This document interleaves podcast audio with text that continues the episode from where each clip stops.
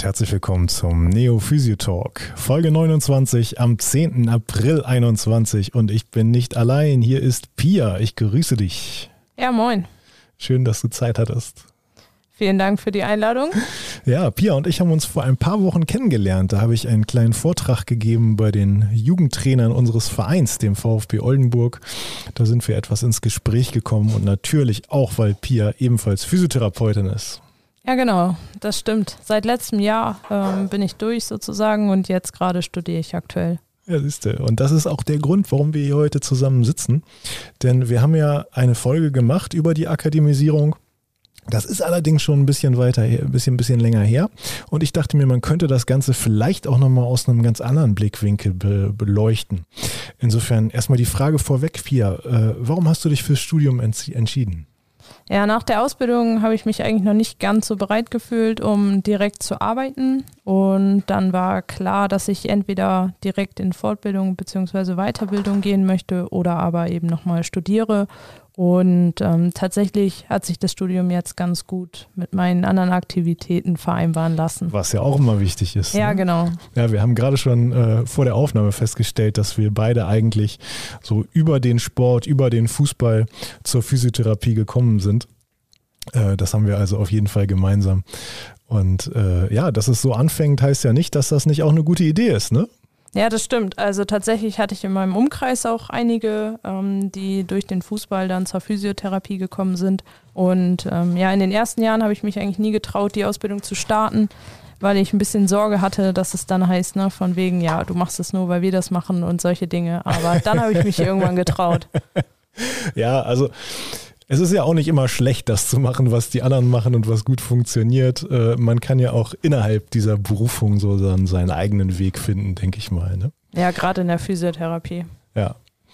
Ähm, ich glaube, du hast noch gar nicht erzählt, was, was, was du eigentlich studierst, denn du studierst ja nicht einfach Physiotherapie, sondern äh, es nennt sich ja noch ein bisschen anders, ne? Ja, es heißt angewandte Therapiewissenschaften, Physiotherapie und Logotherapie, äh, Logopädie.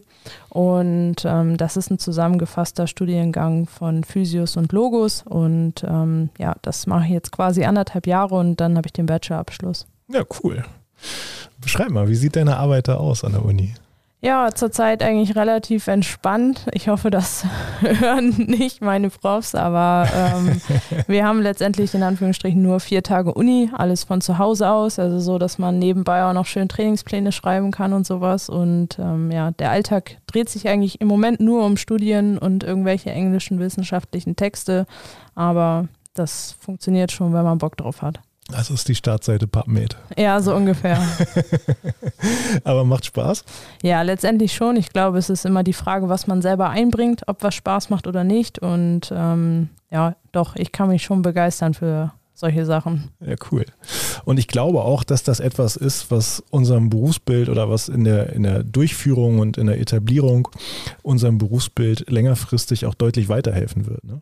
Ja, das ist ja quasi das Ziel, warum viele diesen Weg gehen. Ähm, ich persönlich mache es tatsächlich eher für mich, um vielleicht da noch mal ein bisschen kritischer zu werden und ähm, ja, nicht nur zu hinterfragen, sondern auch Antworten zu finden auf die Fragen, die man so während der Ausbildung ähm, ja letztendlich gesammelt hat. Und dafür ist es auf jeden Fall eine gute Ergänzung. Ja.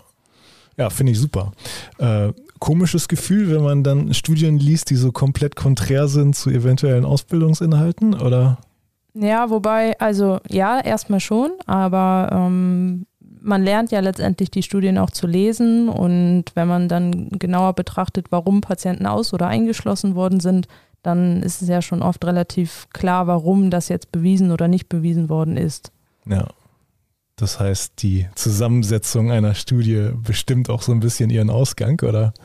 Ja, das definitiv. Also sowohl wer daran teilnehmen darf, als auch ähm, welches Krankheitsbild, welche Behandlungsmethoden, in welchem Setting das Ganze stattfindet. Ne, ist auch vom Therapeuten letztendlich abhängig, ob es um Messverfahren geht oder um Behandlungstechniken. Da hängt einfach viel dran und ich glaube, das ist ganz gut, wenn man auf jeden Fall versteht, was alles für Einflussfaktoren da eine Rolle spielen. Mhm.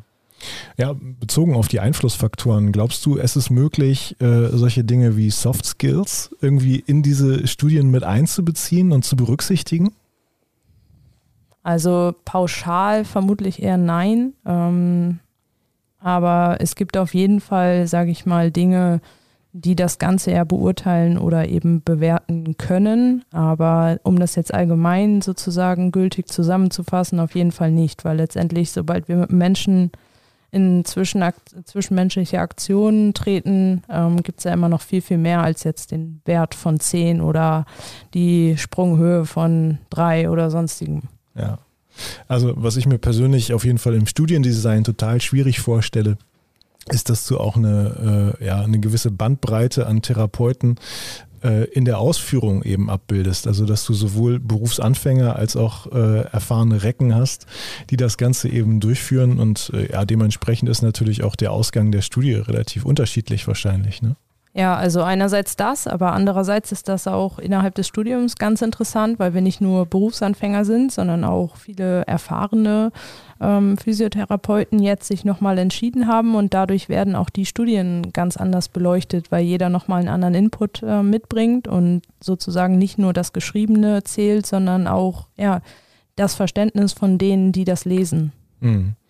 Ja, das auch, äh, klingt auf jeden Fall spannend. Also du hast ja dann auch dadurch äh, Diskurs innerhalb äh, ja, der Kommilitonen, die das Ganze vielleicht auf eine ganz unterschiedliche Art und Weise auch sehen. Ne? Ja, so sollte es auf jeden Fall sein. Das bleibt natürlich im Moment aufgrund der Corona-Zeit ein bisschen auf der Strecke, aber ja, wenn man so seine Buddies gefunden hat, dann klappt es eigentlich ganz gut, sich da auch mal auszutauschen und zu hinterfragen. Ja, und äh, ja, über deine eigenen Beweggründe hast du schon so ein bisschen gesprochen. Weißt du, wie das bei den, äh, ja, wie das bei den Nicht-Berufsanfängern waren, die sich für dieses Studium entschieden haben?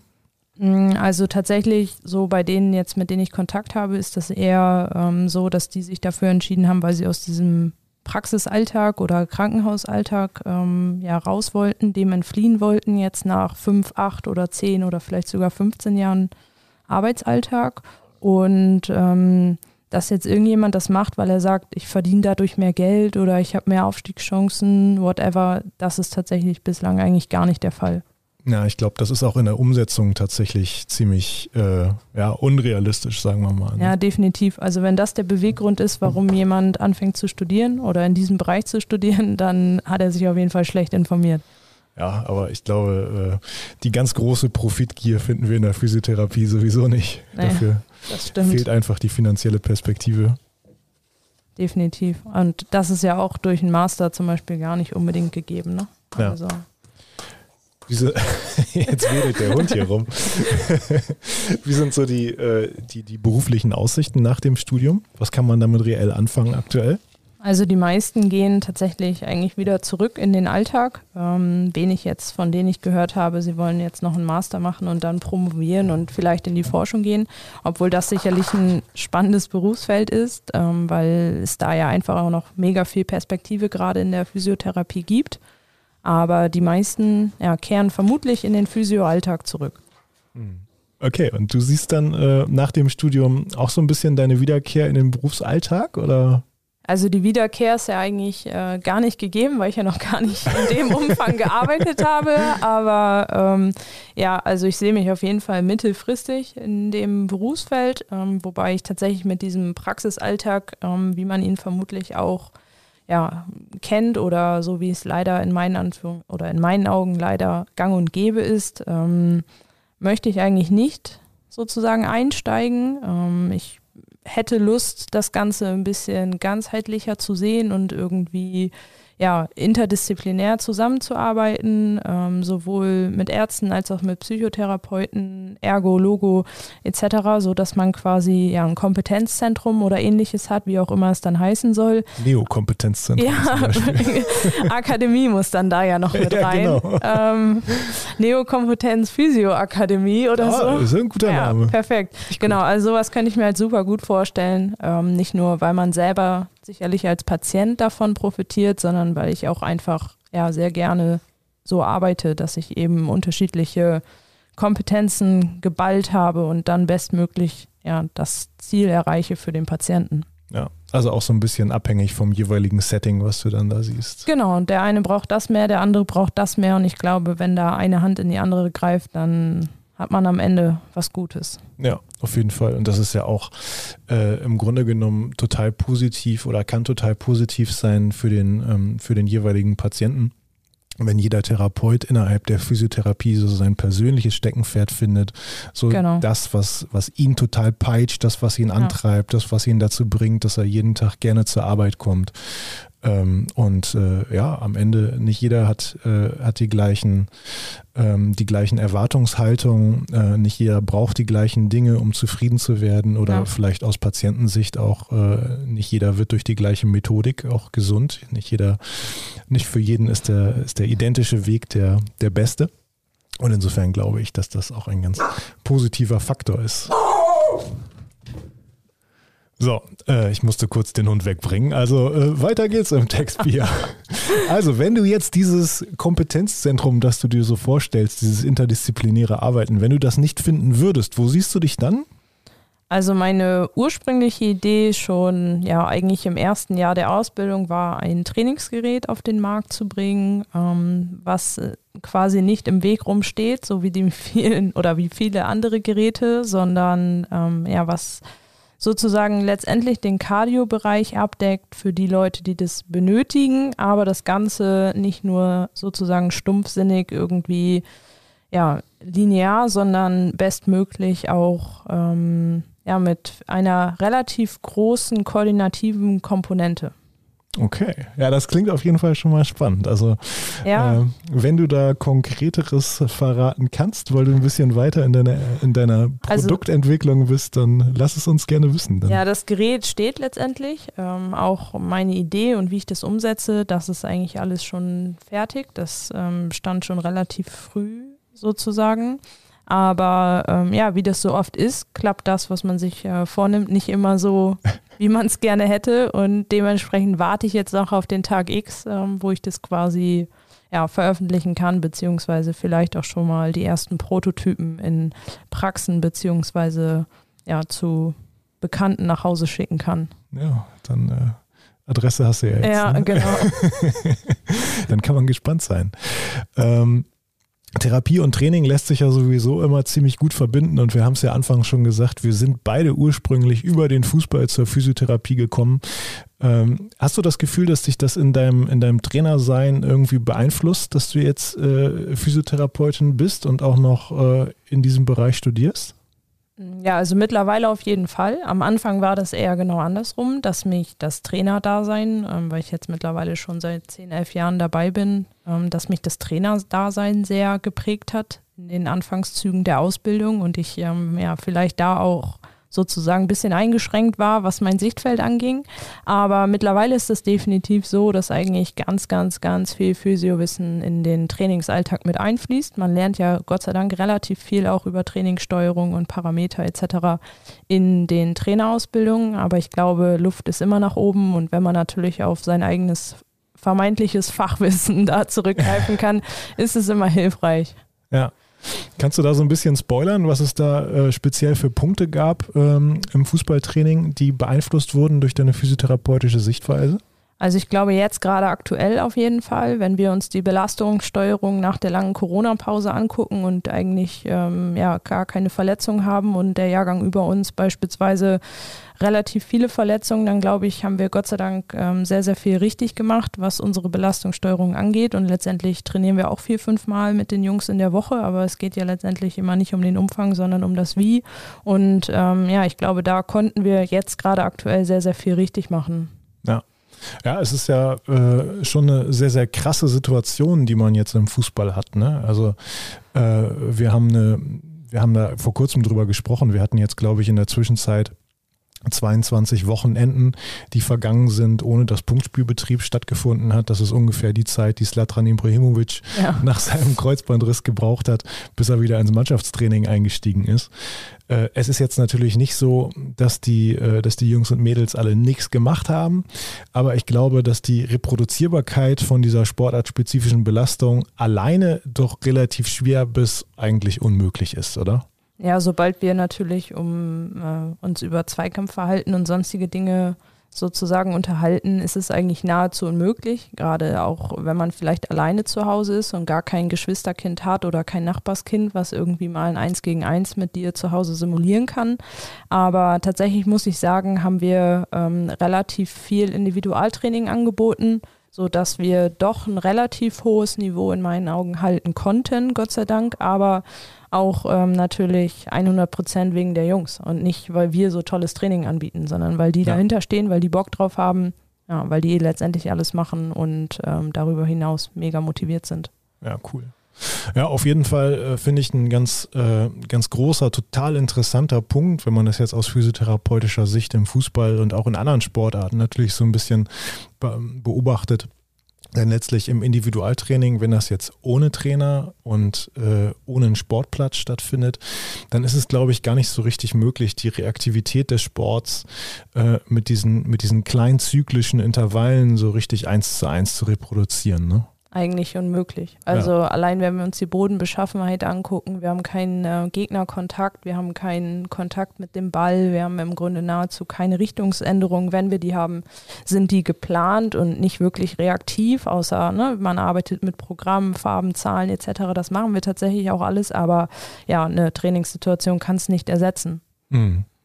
Ja, dementsprechend sind die Möglichkeiten, die man äh, jetzt im Wiedereinstieg hat, bevor es in so ein richtiges Wettkampftraining geht, sage ich mal, äh, sind ja auch relativ breit gefächert. Ne? Ja, wir haben ja das Glück, dass wir eigentlich seit Anfang an wieder in voller Mannschaftsstärke und auch mit Körperkontakt trainieren durften, sodass wir da eigentlich ähm, ja auf einem guten Niveau wieder angekommen sind. Aber wenn wir jetzt an die Senioren denken, die vielleicht jetzt nicht unbedingt in der Regionalliga oder aufwärts spielen, ich glaube, ja, da dürfen wir uns auf einige Patienten gefasst machen dann jo. in den nächsten Monaten.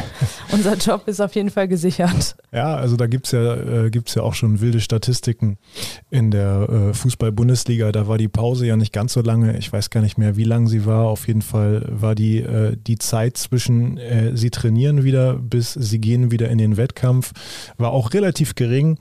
Ähm, und da hatten wir in den ersten paar Tagen und Wochen ähm, eine gesteigerte Verletzungsrate äh, um den Faktor 3, glaube ich, ne, ungefähr. Ich glaube, das war das, was du uns vorgestellt hast. Ja, genau. Also äh, ich habe die Zahlen nicht mehr hundertprozentig im Kopf. Der Vortrag ist auch schon wieder ein paar Wochen her, aber äh, es ist doch schon, doch schon deutlich und doch schon ziemlich eindrucksvoll. Ja, und was man da, finde ich, auch beachten muss, dass wir da einfach über voll austrainierte Leistungssportler reden. Ne? Und wenn dann ja. der Hobbykicker von der Ecke glaubt, er kann jetzt irgendwie wieder direkt gegen Ball treten, ja, das ist, glaube ich, ganz schön gefährlich jetzt die ersten Wochen, Monate, wenn wir dann wieder trainieren dürfen als Erwachsene. Ja, und da darf man auch nicht vergessen, wie verlockend das für den Kicker dann jeweils ist. Ne? Also äh, wenn ich an die, an die Reha-Trainingseinheiten denke, die ich so geleitet habe äh, in meiner beruflichen Laufbahn bisher, dann ist es ja in der Regel schon so, dass man den Sportler dann erstmal davon abhalten muss, sofort auf den Platz zu rennen und ein bisschen aufs Tor zu bolzen, äh, weil das ist das, worauf sie vielleicht gerade Bock haben, aber das ist vielleicht nicht das, worauf der Körper gerade Bock hat und was der Körper gerade so richtig mitziehen würde. Ne? Ja, definitiv. Aber dafür ist ja gut, dass es uns gibt, dass wir da ein Verständnis genau. für haben und im besten Fall auch noch hilfreich äh, eingreifen können. Ja. ja, hilfreich eingreifen. Sag mal, äh, wirst du da äh, als äh, nur als Trainerperson gesehen oder heißt es dann häufig, Mensch, Pia, du bist doch Physiotherapeutin? Ja. Also jetzt bei den Jungs aktuell ähm, ist es, also hält sich das alles noch sehr im Rahmen tatsächlich, das muss man so sagen. Die sind jetzt auch einfach noch sehr klein und da müssen wir jetzt noch nicht irgendwie über ständige Wehwehchen sprechen. Aber, und ähm, das sehe ich dann auch als meine Pflicht sozusagen an, ist es definitiv so, wenn wir im Training oder im Spiel irgendwas haben, dass ich dann vielleicht nicht der Trainer bin, der das Spiel weiter kommentiert, sondern dass das dann einer aus meinem Trainerteam übernimmt und ich mich eher um den verletzten Spieler kümmere, weil ich möchte ja auch, dass der bestmöglich schnellst wieder ja, auf dem Platz steht. Ja, ja, und da kann man ja auch äh, ziemlich viel falsch oder eben richtig machen. Ja, ne? genau. Thema Eis, ne? Ja, da sind wir wieder. interessantes Thema. Ähm, das, äh, ganzes, das ganze Thema Verletzungsversorgung nach Sportverletzungen werden wir demnächst mit der Neophysio-Akademie nochmal so ein bisschen aufrollen.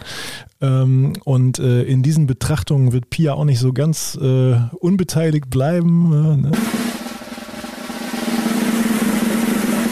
Aber wir verraten heute noch nichts. Also.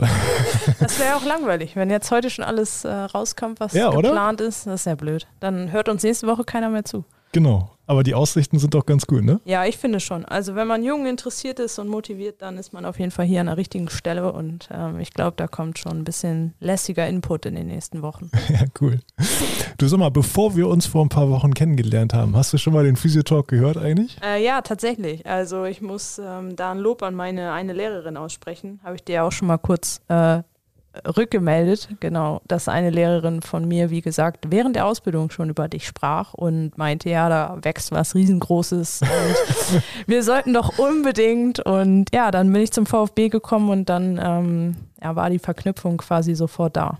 Und dementsprechend habe ich schon einige Folgen gehört. Wenn ich alle hören würde, würde er sagen, dann würde ich jetzt lügen. Aber ja, 15 habe ich, glaube ich, schon gehört. Ja, siehst du. Also schon mal so ungefähr die Hälfte. Ja, genau. ja, siehst du, wenn die, äh, wenn sie gesagt hat, da wächst was Riesiges, dann äh, müssen wir noch ein bisschen wachsen. Also bislang ist es noch äh, klein und beschaulich, aber lässt sich vielleicht auch schon sehen. Ne? Ja, ich glaube, was wichtig ist, überhaupt den Schritt zu gehen und ähm, was anzubieten. Und alles andere kommt mit der Zeit. Und ähm, ich glaube, die Nachfrage ist da. Und jetzt geht es darum, dass wir das Ganze in die Welt hinaustragen. Ja, also wir werden euch bald aus ganz vielen Blickwinkeln äh, sehr viele Betrachtungsweisen präsentieren können und äh, vielleicht gibt es auch das ein oder andere Wissenswerte, was ihr euch dann mal reinziehen könnt mit äh, fundierten äh, Literaturverzeichnissen und äh, auch evidenzbasiert oder? Was würdest du sagen hier als Evidenzlerin? Ja, total. Ähm, nein, also Spaß beiseite. Ich glaube schon, dass ähm, jeder, der sich ein bisschen damit auseinandersetzt, dann jetzt auch weiß, wo er nachschlagen kann und welche Seiten vielleicht qualitativ hochwertig sind und welche nicht. Aber ja, letztendlich zählt auch immer die eigene Erfahrung und was steht da für ein Mensch vor mir. Und dann können mir tausend Studien sagen, dass ich das nicht machen soll. Wenn mein Gefühl sagt, ich mache das, weil es dem Patienten in dem Moment hilft, dann mache ich es. Ja, also ich finde, hm, da kann man auch nochmal so ein bisschen differenzieren. Äh, ich würde jetzt äh, nicht mit Sicherheit sagen können, dass all das, was ich tue, eine gewisse Evidenz hat und dass es dazu bestimmte Studien gibt.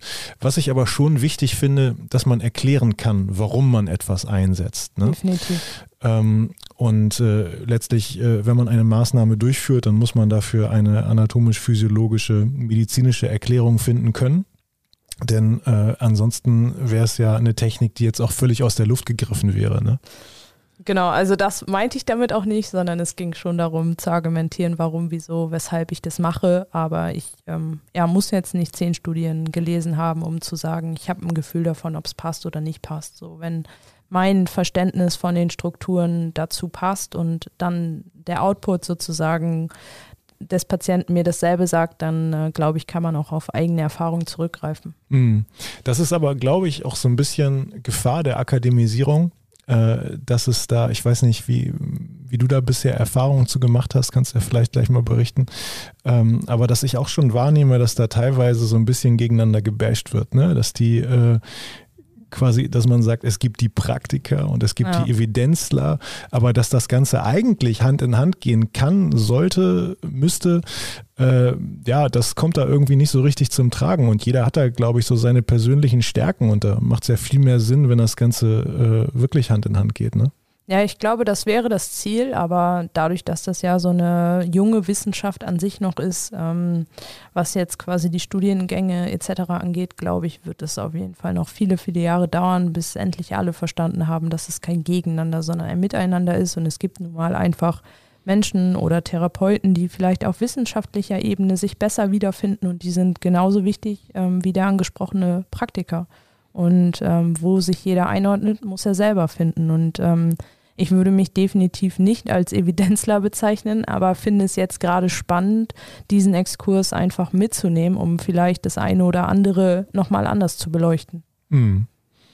Ja, also was ich da ein bisschen, ein bisschen, äh, bisschen schwierig finde, wenn man eben sagt, ich mache nur das eine oder ich mache nur das andere. Ja, wenn ich jetzt sage, ich bin rein wissenschaftlich unterwegs, äh, dann impliziert das ja auch im Grunde genommen, dass ich gar nicht so richtig in der Anwendung drin bin. Äh, und dann kann mir das vielleicht äh, berufspolitisch, kann ich dann vielleicht auch meinen Teil zum Ganzen beitragen. Ähm, aber es ist dann auch die Frage, wie repräsentativ ist das Ganze, wenn jemand keinerlei Erfahrung oder keinerlei Einsicht in die eigentliche Anwendung hat. Ne? Äh, ich glaube, dass da so ein, so ein Spagat, so eine Kombination aus beidem auch ganz, ganz wichtig ist. Ja, und ich glaube, da sind auch ähm, so Leute wie du quasi, die in den Schulen sind, ähm, einfach mega wichtig, weil wir bei uns, muss ich ehrlich sagen, war das immer eher wie du auch eben selber gesagt hast, entweder das eine oder das andere. Und es war eher ein Gegeneinander als ein Miteinander, wenn es darum ging, ist das jetzt evidenzbasiert oder ist es das nicht? Und wende ich das an, weil ich gute Erfahrungen damit habe? Nee, wende ich nicht an, weil es nicht belegt worden ist. Und ähm, ja, ich glaube, das ist eigentlich das Wichtigste, jedem Schüler auch ein Stück weit zu vermitteln. Ähm, es gibt nicht richtig oder falsch. So, letztendlich arbeiten wir mit einem Menschen und ähm, ja, ich glaube, wie du schon gesagt hast, es ist auf jeden Fall mega wichtig, dass das zueinander findet, aber wie man das hinkriegt, ist, glaube ich, in den nächsten zehn Jahren noch ein schwieriges Feld. Ja, ja, und ich glaube auch, dass äh, mehr, mehr Studienlandschaft definitiv dazu führen kann, äh, dass man Dinge nicht mehr so ganz hart sieht, sondern so ein bisschen weicher und so ein bisschen relativierter. Ähm, ich habe mich gerade während deiner Ausführung an eine Patientin erinnert, die ich gestern hatte. Du hörst mir also nicht zu, ist klar. ja, klar höre ich dir zu. Ich kann ganz viele Sachen auf einmal.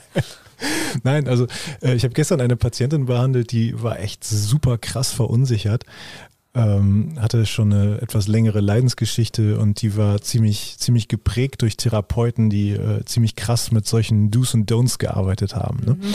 Ähm, was ich persönlich immer ziemlich schwierig finde, weil auch das geht wieder so ein bisschen in Richtung Dogmen. Ähm, und ja, letztendlich äh, kann man es, glaube ich, gar nicht immer so ganz krass verallgemeinern oder vereinfachen. Äh, zu sagen, tu das niemals, mach immer das, äh, ist, glaube ich, ausgesprochen fragwürdig. Ne? Ja, ich glaube, wer so argumentiert, ähm, hat schon irgendwie in seiner Denke was falsch gemacht. Und wenn ich das als Patient so erleben würde, wäre das, glaube ich, für mich ein Grund, direkt umzudrehen. Ja gut, aber das sagen wir jetzt aus unserer äh, geschulten Therapeutenperspektive. Ne? Das ist, glaube ich, für, ein, für einen Patient, der seine Expertise äh, in einem ganz anderen Bereich hat, äh, keine Ahnung, in der Informatik, in der Mathematik, wo es vielleicht alles, ich, vielleicht tue ich diesen Fachrichtungen jetzt auch äh, Unrecht, aber ich stelle mir vor, dass es da alles etwas, äh, etwas definitiver ist. Ja? Ähm, und äh, wenn es um den Menschen geht, dann haben wir immer so multifaktorielle Geschehnisse, dass man eigentlich nicht sagen kann, okay, das ist jetzt so oder das ist jetzt so und das ist immer so und vergiss alles andere. Also äh, das, das finde ich immer ein bisschen schwierig. Da kann man, ähm, ich würde gar nicht sagen leider, aber da kann man, glaube ich, gar nicht so viel vereinfachen, dass man sagt, das ist immer so. Ja, da sind wir wieder beim Thema Neo Physio Academy Kompetenzzentrum. Da hätten wir dann für jeden das Richtige im Angebot. genau. Aber das ist doch auch ein total schwieriger Punkt in der Betrachtung oder in der, in der Erstellung, in dem Design von Studien, oder? Das alles so mit einfließen zu lassen. Habt ihr, äh, habt ihr da schon so ein bisschen selber designt oder steht euch das noch bevor? Also tatsächlich jetzt haben wir im Grunde noch ähm, wenig bis gar nicht selber gemacht, sondern es ging eher sich ähm, an ja, vorhandenen Studien lang zu hangeln und die auszuwerten, kritisch zu beleuchten. Das war, sage ich mal, der Fokus jetzt in, den, in der ersten Zeit. Aber ähm, ja, das Praxisnahe kommt jetzt hoffentlich bald, wenn es denn Corona-gemäß auch möglich überhaupt ist. Ja. Wie ist das bei euch im Studium? Hast du das Gefühl, dass es stark beeinträchtigt ist, dadurch, dass es jetzt alles im Distanzlernen stattfindet? Ich glaube, das ist sehr unterschiedlich. Wenn du mich fragst, dann sage ich, für mich ist das das Perfekte, weil ich nebenbei so viel anderes machen kann. Und ähm, ja, so wie du eben überlegt hast mit deiner Patientin von gestern, so kann ich äh, währenddessen Trainingspläne erstellen oder doch nochmal Mails checken oder sonstiges. Aber ich glaube tatsächlich für viele ist das ein großes Problem. Nicht nur die soziale Komp äh, Komponente, sondern auch einfach dieses ähm, Verstehen und vor allen Dingen sich auch selbst zu motivieren, morgen um acht aufzustehen, vor den Computer zu setzen und da irgendwie drei Stunden jemandem zuzuhören, den ja. man eigentlich gar nicht kennt. Ja, und Verständnis lebt ja auch immer ziemlich viel von Interaktion ne? und vielleicht auch ähm, von Gesprächen, die man zwischen den Lernenden führen kann. Ne? Also, ja, genau. Äh, ich stelle das jetzt momentan bei uns an der Physioschule fest, hier in Oldenburg. Ähm, das ist äh, echt, echt undankbar teilweise. Ne? Also wir haben einen Kurs, der hat jetzt im September die Ausbildung begonnen. Äh, und im Grunde genommen seit November sitzen die eigentlich zu Hause vor dem Bildschirm. Ne? Ja, also bei mir war das so, dass ähm, das Ende von meiner Ausbildung ja auch schon Corona-mäßig geprägt war und ähm, wir hatten tatsächlich auch nur noch Online-Unterricht und das auch vielleicht in einer sehr entscheidenden Phase, wo wir eigentlich aufs Examen hätten vorbereitet werden sollen. Dementsprechend weiß ich genau, was du meinst, aber wie gesagt, ich glaube, man muss immer sehen, was ist gut daran und was kann man für sich selber daraus ziehen. Und dementsprechend würde ich nicht sagen, dass das eine katastrophale Situation ist, sondern ja, es hat auch Vorteile. ja, ich glaube, dass es äh, im Studium vielleicht noch ein bisschen leichter zu kompensieren ist. Ja, als in der, in der Ausbildung, die ja definitiv auch so ein bisschen handwerklich geprägt ist. Ne? So sollte Aber es zumindest sein. das ist ein Thema, was ich auch noch mal ganz ja. gerne, äh, oder ein Thema, dem ich auch noch mal ganz gerne eine ganze Folge widmen würde. Gut, Pia, ähm, ja, vielen Dank nochmal für deine persönlichen Einblicke in das ja. Thema Studium und Akademisierung. Ähm, und äh, ja, unsere Hörer können, können gespannt sein, warum du bald vielleicht äh, auch noch ein bisschen was mit der Physioakademie zu tun haben wirst.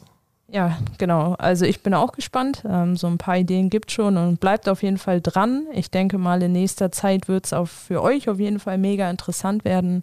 Und ähm, ja, ich freue mich auf jeden Fall drauf. Ja, cool. Ich freue mich auch. Ich bin gespannt, wie es wird, auch wenn ich den Großteil selbst gestaltet habe. Aber ich bin auch gespannt drauf, wie ihr das Ganze finden werdet. Also bleibt uns gewogen und wie Christian sagen würde, wir nehmen jetzt mal unser Laken und sind raus.